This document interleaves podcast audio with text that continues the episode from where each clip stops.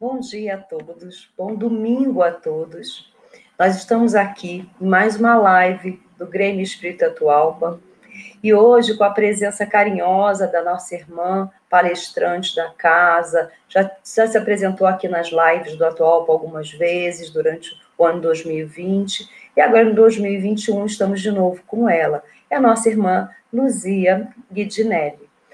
Para começar o nosso domingo, a nossa live, eu vou apresentar para vocês um musicista, é, para a gente fazer essa harmonização do ambiente, da, da minha casa, da sua casa, da casa de Atualpa.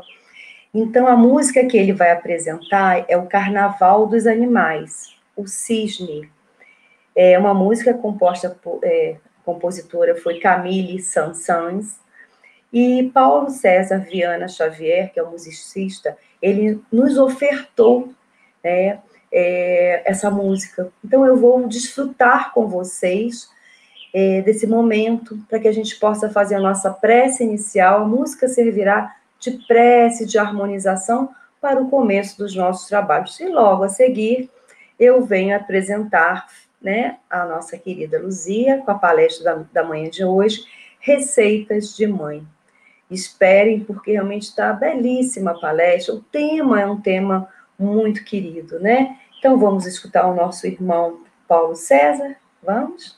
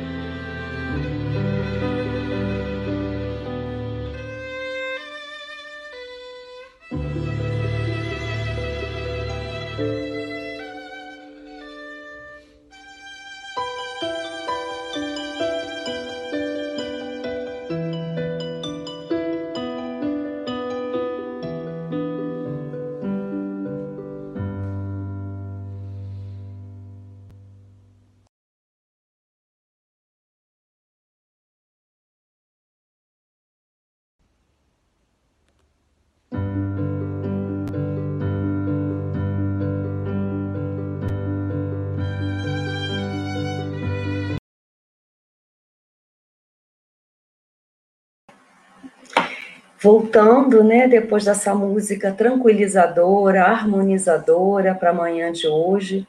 Muito obrigado, Paulo, por nos trazer essa, esse conforto né, no violino, é, é realmente muito bonito.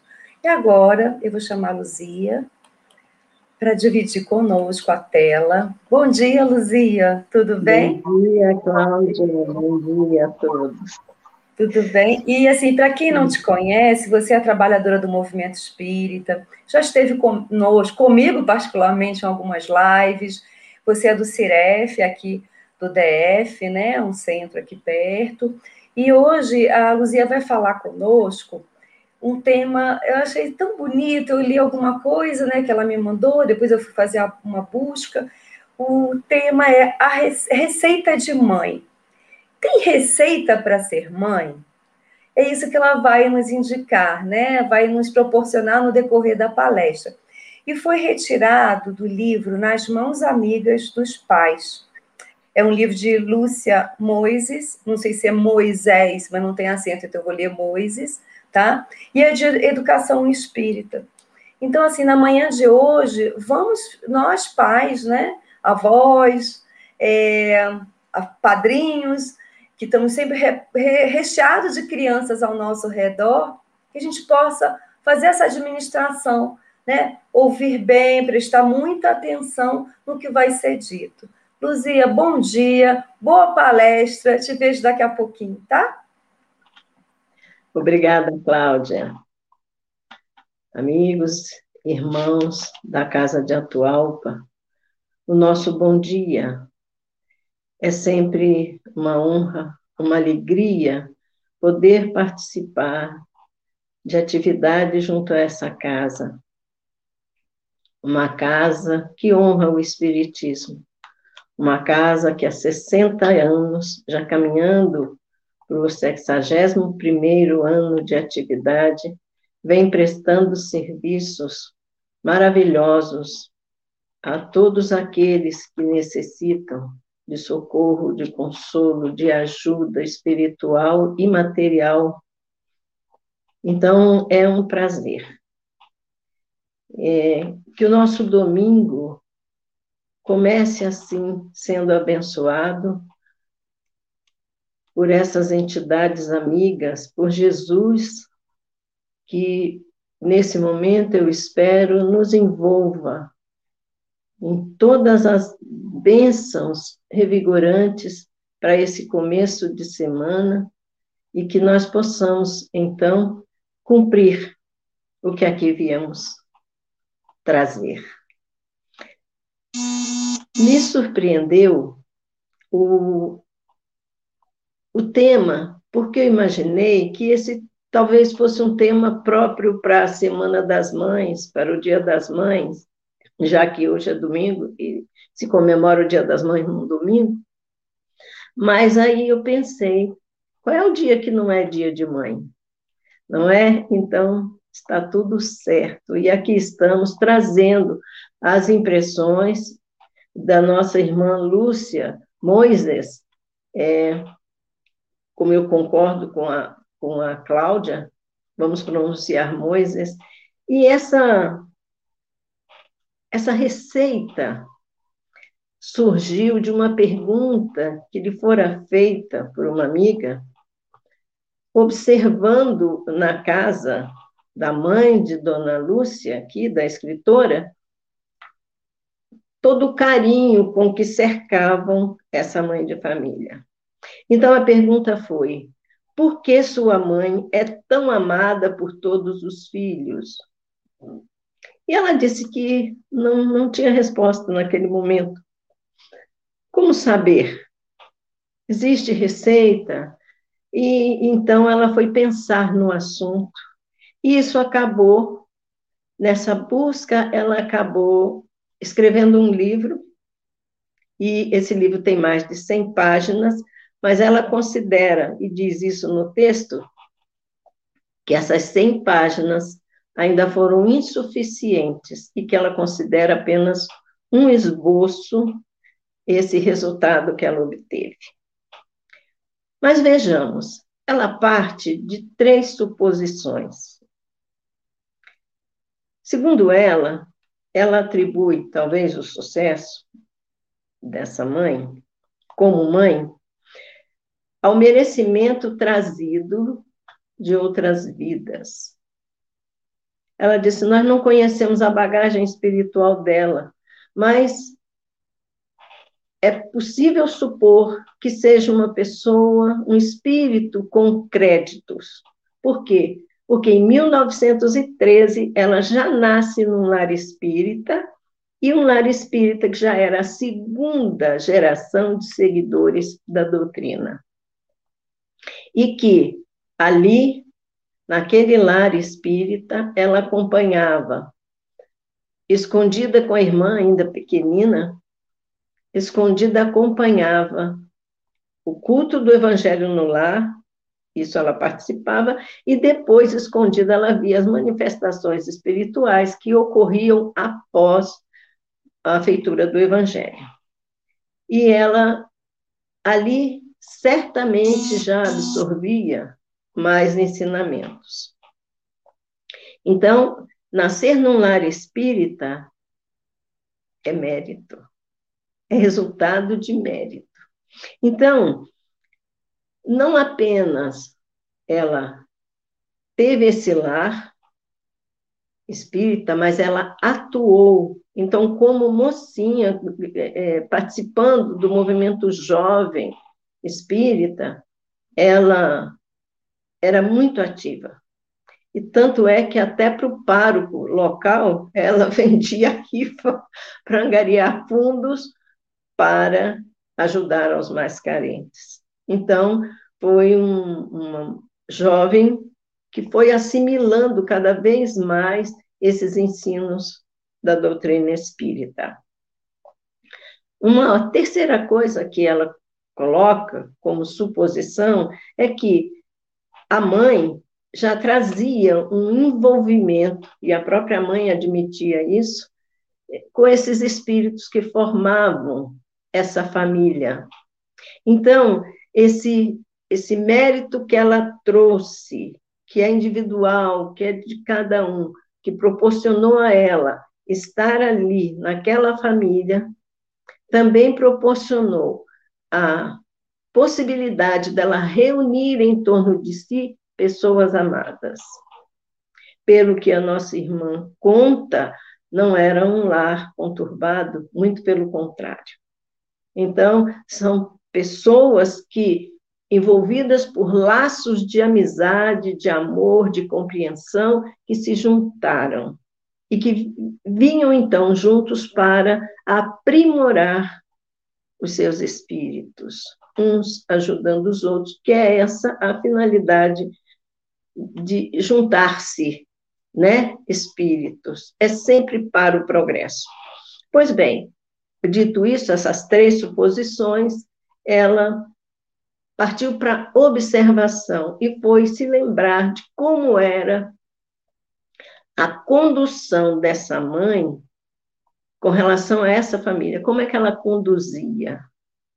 E aí, ela listou dez, dez ingredientes dessa receita que eu vou passar para vocês. Eu estou me lembrando aqui do nosso irmão Ricardo Honório, quando ele disse que, falando em calma, de que ele era o primeiro beneficiado ao falar sobre esse assunto. Aliás, uma linda palestra que eu assisti, que gostei muito. No meu caso, com relação à maternidade, é, sem querer me estender muito, eu não gerei filhos. Mas isso não impediu que eu tenha o sentimento de mãe muito presente em mim, até por dois presentes que Deus me mandou e que já geraram outros presentes, que eu já sou avó, postiça mais sou. Então, essa observação de que se eu, eu deveria ter lido isso quando a primeira dessas crianças que me chegaram, a primeira delas chegou. Eu acho que eu teria tido muito mais sucesso se esse livro me tivesse, esse texto me tivesse chegado às mãos naquela época, há 36 anos atrás. Pois bem, vamos à receita. Olha os ingredientes. Primeiro que ela lista é desejar a vinda de cada um dos filhos desejar a vinda de cada um dos filhos. Naquela época, né? Ela nasceu em 1913.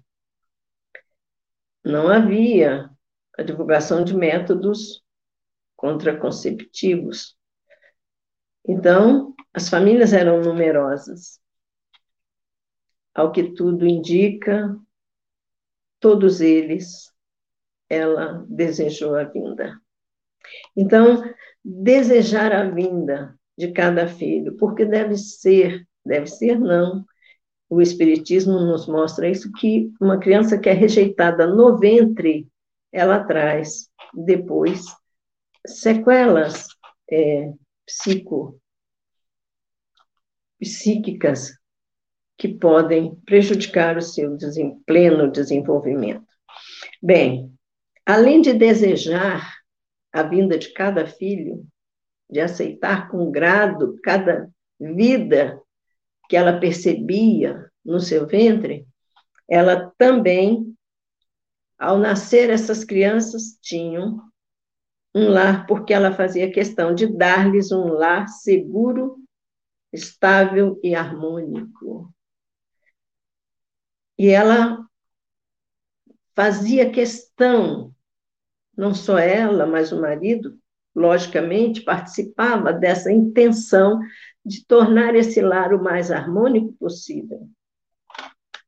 Existem casais que jamais discutem tentam resolver problemas diante dos filhos, para que não haja a possibilidade de se alterar a voz, se apelar para palavras ríspidas.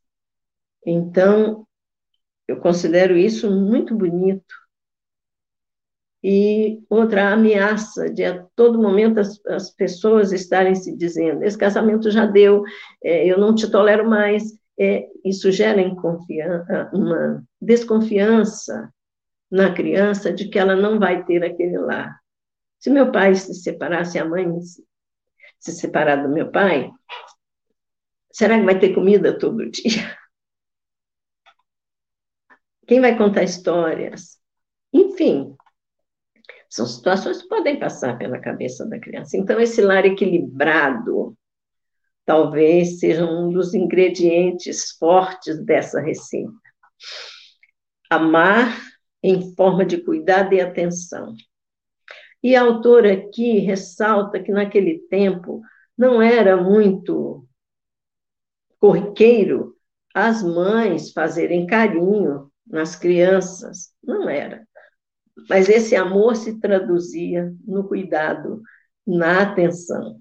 Cuidar e dar atenção.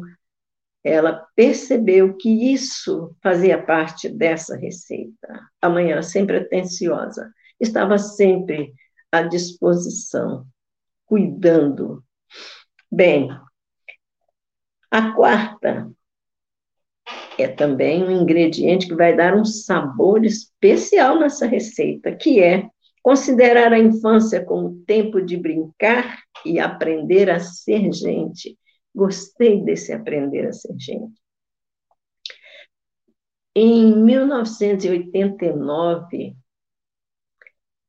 a ONU recebe um relatório e depois o divulga, é, falando dos quatro pilares da educação. Então, esses quatro pilares, que é conhecer, que é fazer, conviver e ser. Então, a criança aprende a conhecer nessa, nessa receita de, nessa indicação de, de dicas ou de elementos para uma educação plena, da criança, ela não só precisa conhecer as coisas, mas saber o porquê das coisas, para que ela possa ir desenvolvendo a curiosidade, para que ela possa desenvolver a, o senso crítico em qualquer instância do ensino. Conhecer apenas não é o bastante, mas tem que saber por quê, a importância de cada um. Me lembro de uma professora que trabalhava, eu trabalhei no MEC e conheci uma professora que era também cientista, formada em física, mas ela gostava da parte pedagógica da física. Então, ela dizia assim: eu faço questão que meus alunos sintam a importância de aprender o que eu tento ensinar. Então, a gente tem que dar importância ao saber, ao a conhecer, despertar na criança a curiosidade em que, porque na verdade a escola nos dá rumos e nós é que aprimoramos ou não. A gente vê pessoas que fizeram cursos, que têm diplomas e mais diplomas e que não se não, não têm condições de expressar ou de entender e se entende, não tem condições de demonstrar, entender o que se passa à sua volta. Porque conhece, mas não conhece os porquês, não aprimora esse olhar. Bem, o segundo pilar, que é o fazer. Isso vem desde Pestalozzi. Pestalozzi achava que a criança deveria trabalhar com a cabeça, com o coração e com as mãos, que a escola era um lugar para desenvolver as ideias, a cabeça, o saber intelectual, os sentimentos. Você deve gostar daquilo que você está aprendendo e trabalhar. E ele diz que um dos experimentos dele era juntar as crianças na sala de aula para fazer um suco. E ele trabalhava medidas aritmeticamente. Ele trabalhava as medidas e as crianças faziam o, o, suco da fruta que gostavam, olha o sentimento, mas elas é que trabalhavam a, na preparação desse suco. Um exemplo simples. Pois bem, esse fazer é importante. Não adianta ter o saber e não colocá-lo para os outros. Ou às vezes até para si próprio, mas a finalidade do saber é dividir, sempre.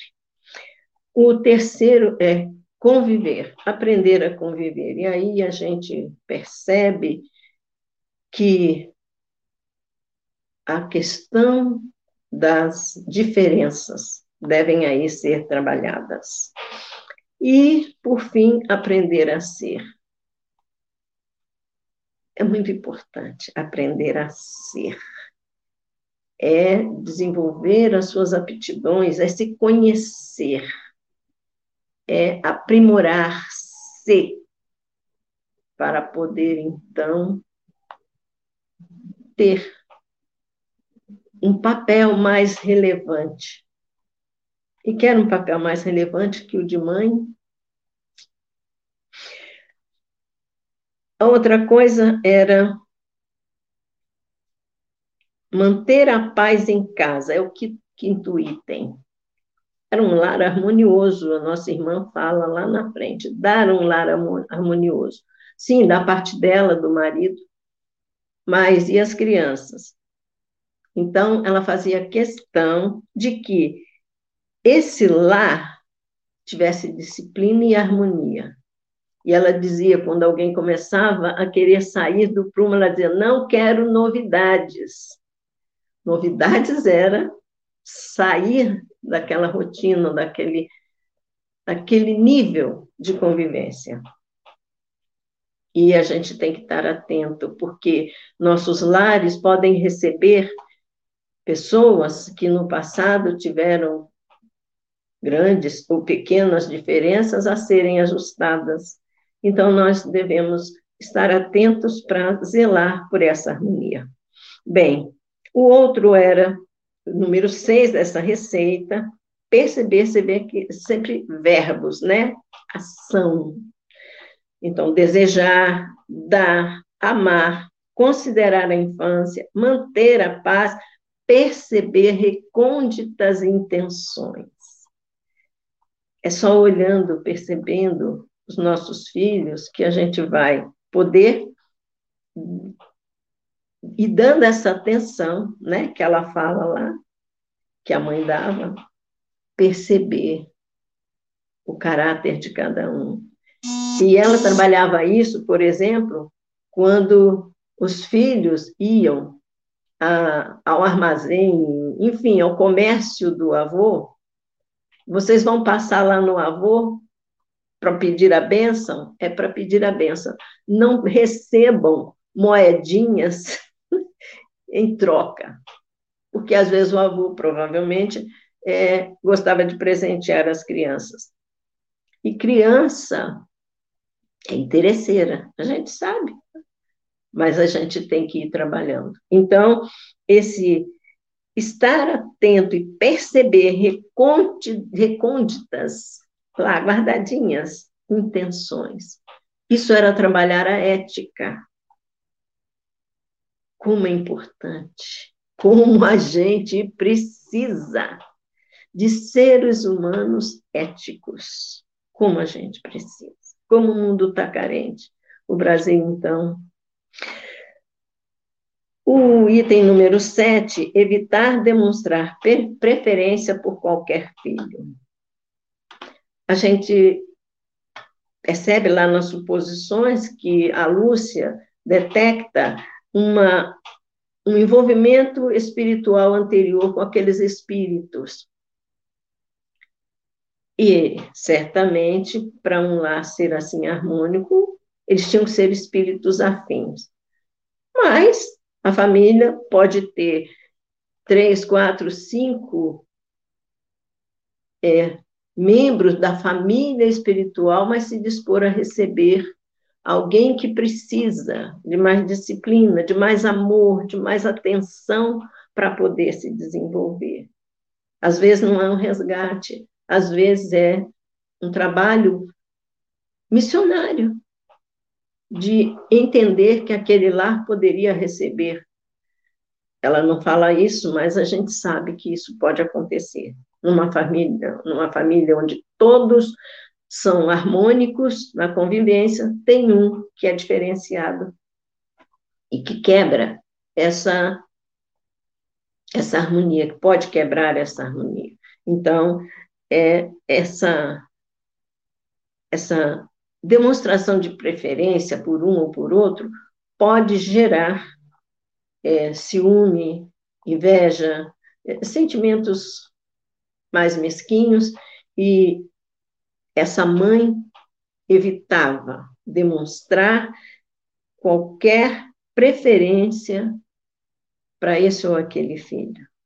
Uma atitude linda é traçar regras e acordos de acordo com os ensinamentos do Cristo e fazer cumpri-los. Muitas vezes a gente estabelece, você vai ficar, às vezes, no ímpeto de uma coisa errada que a criança faça, a gente diz, vai ficar de castigo quatro dias. Se a criança tem quatro anos, ela não sabe o que significam quatro dias e ela vai, não vai entender essa regra. Então, tem que ser mais próximo. Se houver punição, e sempre, claro, né? até porque hoje dá cadeia, dá problema com a justiça, no mínimo, é, trabalhar essa punição de forma que esteja de acordo com a idade da criança. Então, não adianta estabelecer regras se não cumprir. Então, celular na mesa na hora das refeições não pode, mas o pai leva. Faz o que eu mando, não faz o que eu faço, é coisa antiga, não funciona mais. Na minha época, era assim que era. Faz o que eu mando, não faz o que eu faço. Hoje em dia, não. As crianças são mais questionadoras e entendem um pouco mais de direitos. Então, ela traçava regras e acordos e fazia com que fossem cumpridos. O nono, trabalhar sentimentos nobres, principalmente para com o próximo. Então já havia harmonia, amor, sentimentos nobres ali na família.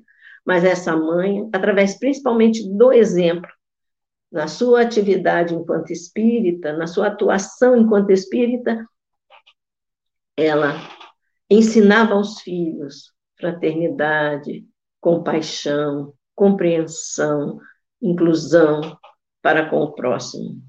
E isso certamente fica porque o exemplo é a melhor forma de educação que existe. E por último, o décimo, demonstrar, desculpem, responsabilidade, fé e bom humor. É responsabilidade dos pais. Está lá na questão 208 do Livro dos Espíritos. É responsabilidade dos pais aprimorar os espíritos que a eles chegam. É missão, é tarefa, é compromisso. E ela tinha essa responsabilidade. E essa responsabilidade era baseada na fé. Ela era uma mulher fervorosa, que desde criança desenvolveu esse essa fé. Então, essas crianças cresceram vendo os exemplos de fé dessa mãe. E bom humor. Uma mãe que o tempo todo reclama, grita, lamenta. Chega a dizer, conheci uma mulher que dizia assim: se no meu tempo tivesse pílula, ela chamava pílula, a pílula anticoncepcional. Eu só tinha tido um filho. Como é que ficava a cabeça desses outros, né? Então, essa, esse reclamar da família, reclamar do marido, reclamar dos parentes que formam, né, o entorno dessa família não é bom porque pode gerar na criança uma aversão a uma das avós, a, ou as duas, uma aversão a um tio, uma aversão, enfim, a um parente. Então, essa, essa coisa de levar na leveza a convivência, de não envolver terceiros nas discussões, ainda que essas discussões sejam em reservado, é uma, uma boa atitude. E não reclamar porque faltou um tempero, não reclamar porque o marido atrasou ou a mulher salgou a comida. Essas coisas pequenas que podem fazer a diferença. Então, bom humor é sempre bom. Agora, não confundir bom humor com bullying, com chacota. Às vezes, um filho, sem querer, um outro membro da família faz um deboche e aquilo pode ficar marcado. Então, o bom humor, essa mãe tendo bom humor, ela dá o exemplo ali naquela família de que é essa a música que rege. É esse o ritmo que deve penetrar nesses seres para que essa dança familiar se dê de forma bonita.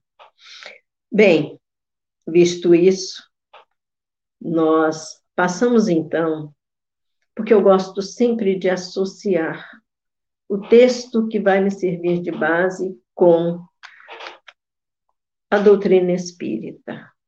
Então, Essa mulher nasceu num lar espírita. Essa mulher se desenvolveu dentro de um centro espírita, de atividades espíritas. Até que ponto o espiritismo pode influenciar essa mulher a ser tão amada? Então, nós fomos buscar no espiritismo algumas coisas e eu listei seis, aliás, cinco.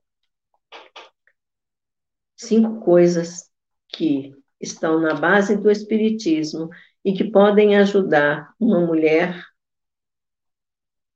uma família, a ter resultados positivos na educação dos filhos. A primeira coisa que eu destaquei foi o próprio processo de reencarnação uma família espírita entende que ninguém vem para a nossa vida por acaso. Que a lei de reprodução, através do processo reencarnatório das vidas sucessivas, faz com que espíritos afins se encontrem, mas também que espíritos não afinizados possam ter a oportunidade, oportunidade de, em aparando as suas arestas na convivência, possam essas pessoas todas evoluírem. Então, o progresso vem através da reencarnação, das, das vidas sucessivas. E esse é um ponto-chave para o entendimento de, da formação das famílias, do desenvolvimento de cada indivíduo da família. A segunda coisa que eu coloquei foi a família em si. A família é um recurso pedagógico da providência divina. O lar é a primeira escola. Os pais, os professores. Mas no tempo dessa mulher, raramente se via um professor, principalmente na infância. Eram sempre mulheres que davam aula. Então, o lar tem na mulher a primeira grande professora, principalmente naquela época em que a mulher não exercia, em geral, não exercia uma atividade fora de casa. As exceções eram enfermagem e magistério, na maior parte das vezes. E essa mulher pôde é, ser a professora nessa família ensinando tudo isso que nós listamos aqui, esses dez itens que nós listamos. Então, essa valorização da família, o Espiritismo prega. O Espiritismo tem é, uma, uma deferência.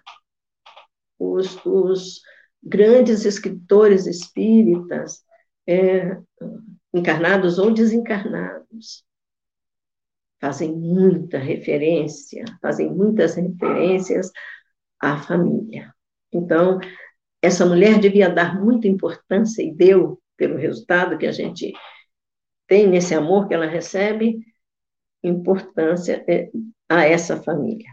Bem, o terceiro é o amor que envolve os familiares, e principalmente a mãe, porque a mãe já estabelece um elo com esse espírito no ventre.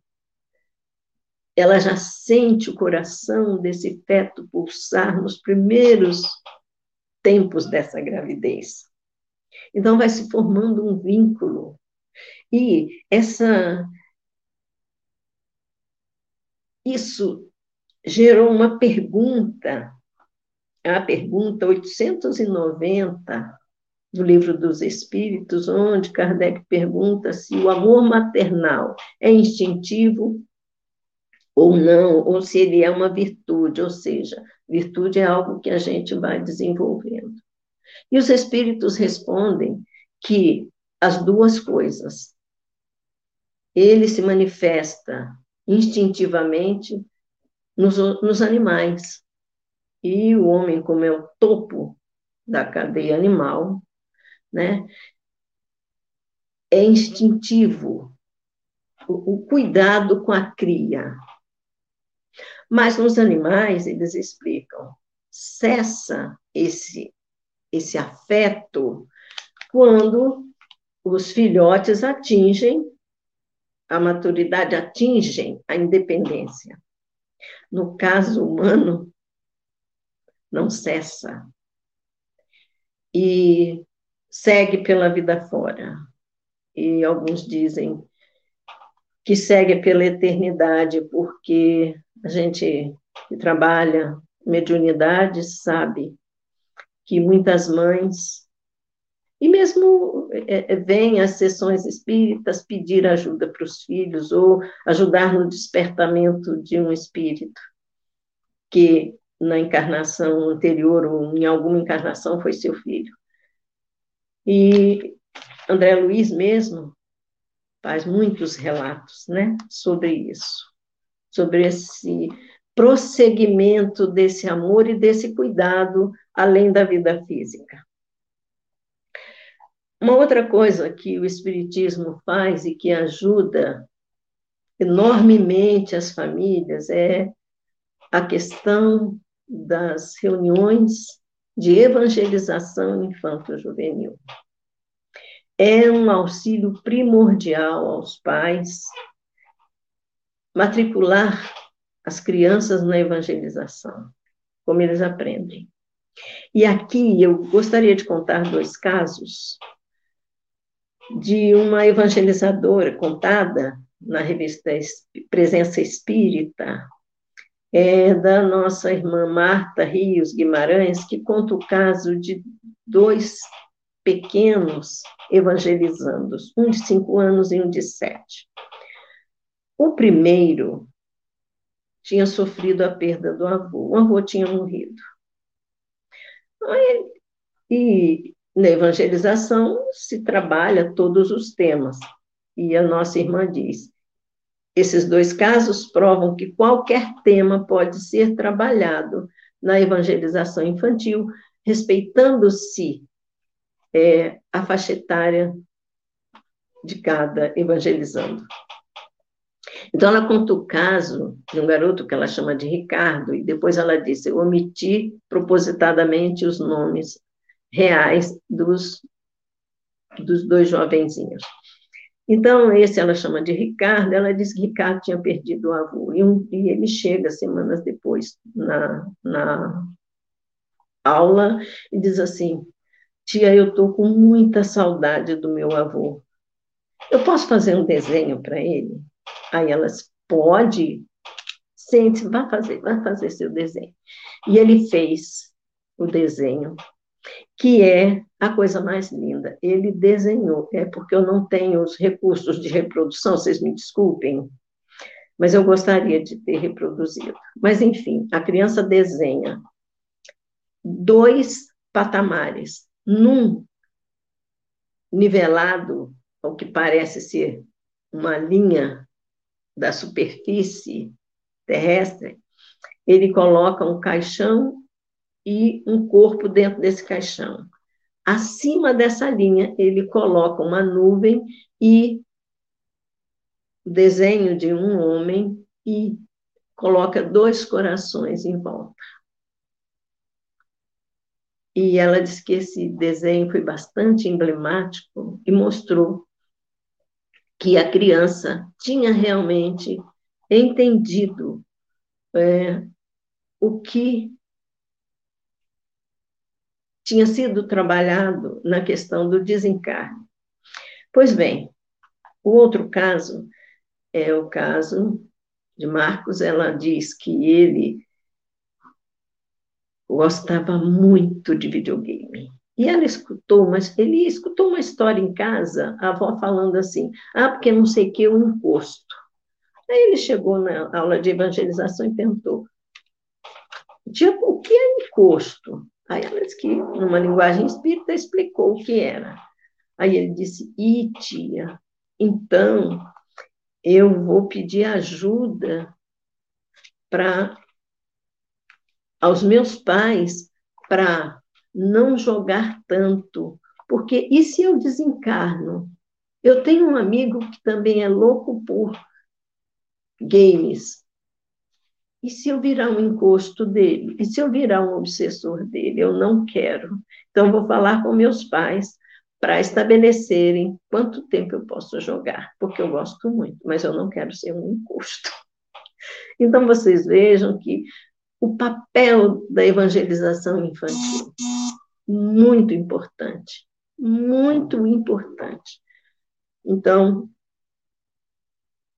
as, as famílias devem evitar que as crianças faltem na evangelização. Por quê?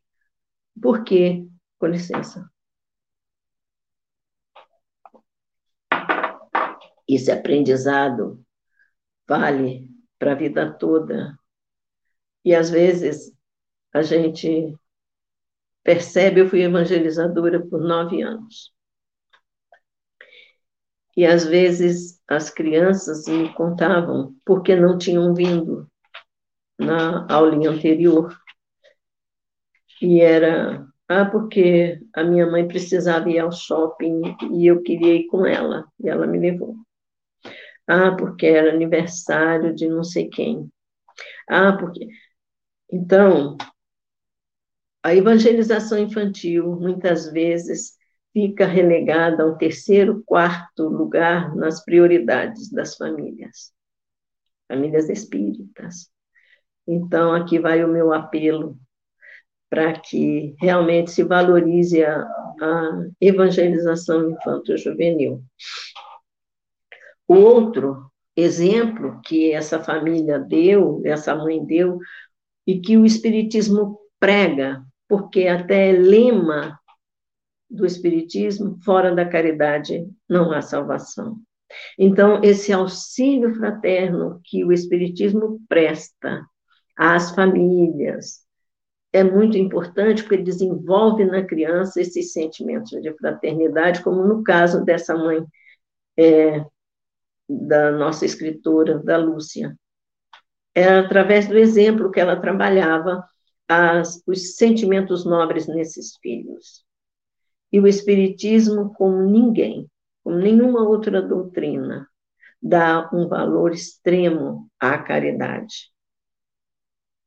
E a nossa irmã Cláudia me falava de um trabalho que ela acompanhou no Rio de Janeiro, quando lá viveu, de uma instituição que prestava assistência à maternidade.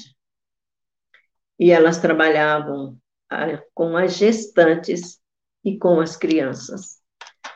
As gestantes, para entender aquele processo, e eram voluntários, médicos, psicólogos, professores e pessoas de boa vontade que ali estavam. Porque a gente dá, sim, os, os enxovais, distribui, mas se há possibilidade desse centro espírita chegar à periferia, é muito importante essa preparação para a maternidade. Por quê?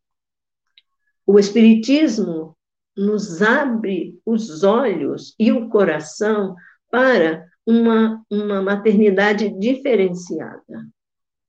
Se nós seguirmos os ensinamentos trazidos pelos espíritos, nesse, nesse contexto, não apenas nesse, mas nós estamos falando aqui de maternidade, é muito importante que a gente preste essa assistência a essas mães carentes. Por fim, eu quero falar de um texto que eu vi nas minhas nas pesquisas que fiz, além dessa fonte, uma fonte auxiliar, que vai falar dos viajores do, do porvir. Esse texto é de Anália Franco e foi colocado na revista Presença Espírita lá pelos idos de 2005, mas é muito atual. E ela fala sobre onde Eu vou ler o primeiro parágrafo aqui, que é pequenininho. Para onde seguem esses ligeiros e frágeis pés que avançam no rumo do futuro? Príncipes infantis sonham com um reinado terrestre repleto de alegrias e felicidade, movimentando-se descuidados e ingênuos, sem receio nem detença, mesmo que ignorando o porvir. Todos dizem que são o amanhã da humanidade, que deles, que a humanidade espera deles tudo de bom e de grandioso. E aí Anália Franco questiona: o que, que a humanidade está oferecendo aos que chegam ao planeta?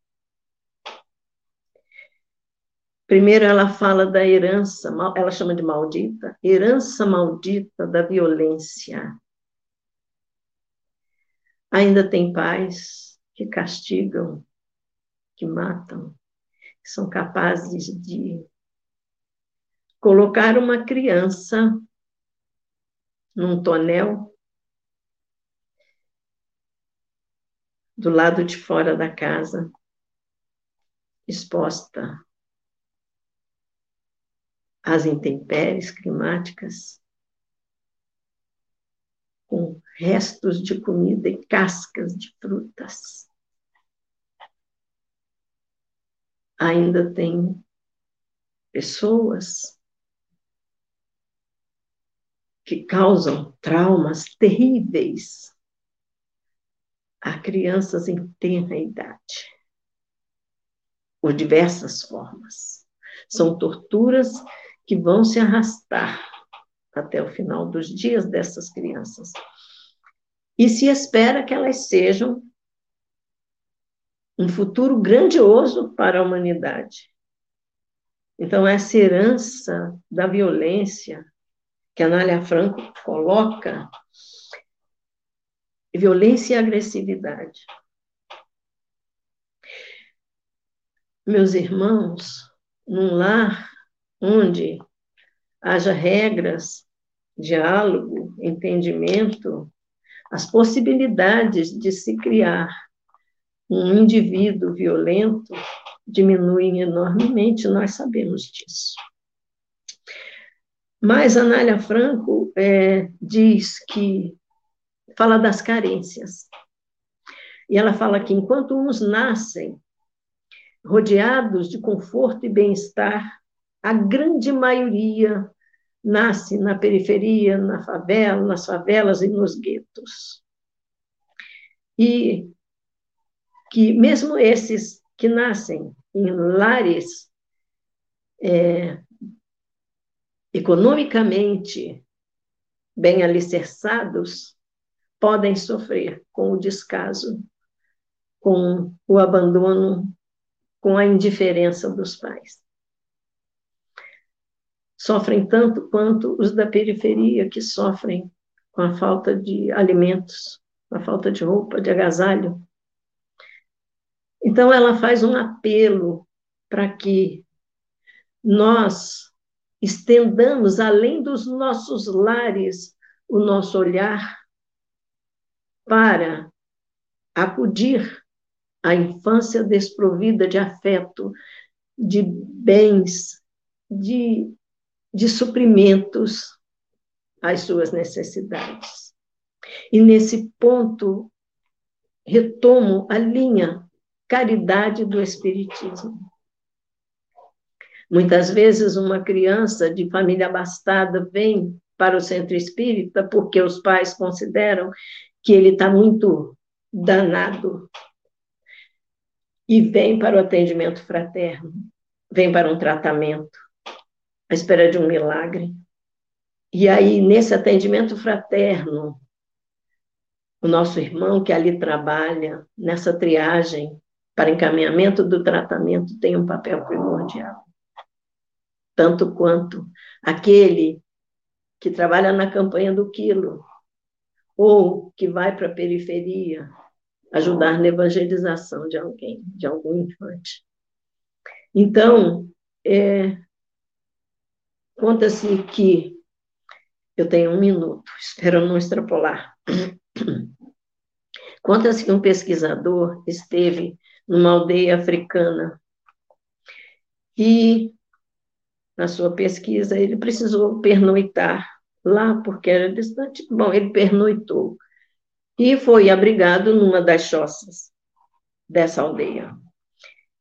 E a família tinha muitos filhos. E ele tinha percebido que duas crianças não tinham, não estavam à noite ali. E ele perguntou: Cadê as crianças? Aqui é cercado de mata, é muito perigoso. É, as crianças não estão. O que está acontecendo? Vocês não estão preocupados? Não, não estamos preocupados. Por que não estão? Porque elas saíram para brincar. Elas estavam brincando e anoiteceu. E onde elas estavam brincando, alguém da aldeia as acolheu. Assim como aqui poderia ter o filho de outra família, o nosso está bem guardado, cuidado e alimentado em outra em outra habitação. Lindo, né? A gente tem que deixar o egoísmo, o orgulho, o apego e nos mirar em exemplos simples que podem ajudar. Eu termino aqui a receita e esse vínculo que existe entre o Espiritismo e a maternidade. E encerro, meus irmãos, com uma frase que eu considero que daria uma palestra, talvez um seminário, nas mãos de, por exemplo, Arthur Valadares. Que jovem é esse? Que jovem é esse? Paulista, que faz palestras maravilhosas. E eu sugiro que vocês assistam uma palestra dele que está recente no YouTube, chamado Aprender a Ser. Magnífica. Desculpem. Mais sobre a maternidade. Eu quero encerrar com uma frase de André Luiz, que está no livro O Espírito da Verdade. Maternidade é a plenitude do coração feminino que norteia o progresso. Repetindo, está aí. Maternidade é a plenitude do coração feminino. O amor em plenitude do coração feminino que norteia o progresso. Vamos refletir nessa frase que eu considero magnífica. Vamos tratar nossos filhos como se fossem, como diria Leonardo da Vinci, ali diante daquela daquele bloco de pedra que diziam como é que você consegue fazer uma obra dessa? E ele dizia: não, eu só tiro os excessos, a essência, a estatutária, a estatuária já está no interior. Então, que saibamos extrair dessas crianças, nossos filhos, nossos netos, nossos parentes, qualquer criança que chegue até nós, que nós possamos dar um toque, retirar ali ainda que uma lasquinha dessa rocha para que haja nesse potencial que ali existe, a possibilidade de crescimento. Meus irmãos, eu ultrapassei dois minutos. Desculpem, muito obrigada pela vossa atenção. Que Deus inspire a cada mãe, a cada tia, a cada avó, a cada madrinha, como disse a Cláudia, a cada pessoa a ser a seguir esse exemplo que nós citamos aqui. Muito obrigada pela vossa atenção. Como a semana está começando, que ela seja plena, feliz. Obrigada a todos. Luzia, é, muito obrigada pela palestra. Eu não sei se você sabe, mas o nosso Departamento de Infância e Juventude é nesse horário, né? É o horário das nove horas. Então, para aquelas crianças que estão em casa, mas assistindo às palestras de domingo, que elas também tenham recebido toda essa informação, né? Porque a informação que é passada dentro do departamento né, dos facilitadores, dos professores, e aqueles professores também estejam aqui, as mães, avós, cuidadoras, madrinhas, como eu tinha falado no início, as professoras e professores que estão sempre repleto né, dessas crianças por perto para poder uhum. nortear esse ser em construção nesse momento, né? Então, assim, eu não, eu não vou me delongar porque a palestra foi muito completa desde a parte doutrinária, é, desse, dessa receita de mãe que a gente sabe que o fermento é o amor. Né? E você fala com essa, com essa propriedade. Luzia, boa, bom dia, boa semana, que a palestra tenha sido realmente repercutida nos corações. Está é, tá gravada para todos que estão assistindo, está gravada. Eu sempre gosto de rever. É, então, assim, de propagar a mensagem independente, não é uma palestra espírita, é uma palestra de cunho moral, ético, né? e norteador. Então, muito obrigada da gente estar junta de novo, muito obrigada a todos os presentes. A, a, o chat assim está bombando de, de carinho, de informações, de reflexão para você, para casa. Eu só tenho que agradecer no dia de hoje, na, na manhã de hoje, essa oportunidade de trabalho junto ao Mestre Jesus na casa de Atual. Eu é que agradeço. Honradamente agradeço. Vou me despedir aqui, juntamente com a Luzia, para ficar esse rostinho dela marcado, essa, essa, assim, essa transcendência do amor. E um beijo grande para todos os nossos pequenos, que em breve estarão conosco, nossos pequenos e nossos grandes, né? Porque jovens são grandes. E daqui a pouquinho, depois desse processo todo de aprendizado, nós estaremos juntos. Beijo e boa semana a todos. Não esquecendo que nas segundas e quintas nós temos as lives presencial lá no bloco A do Grêmio Espírito Atual.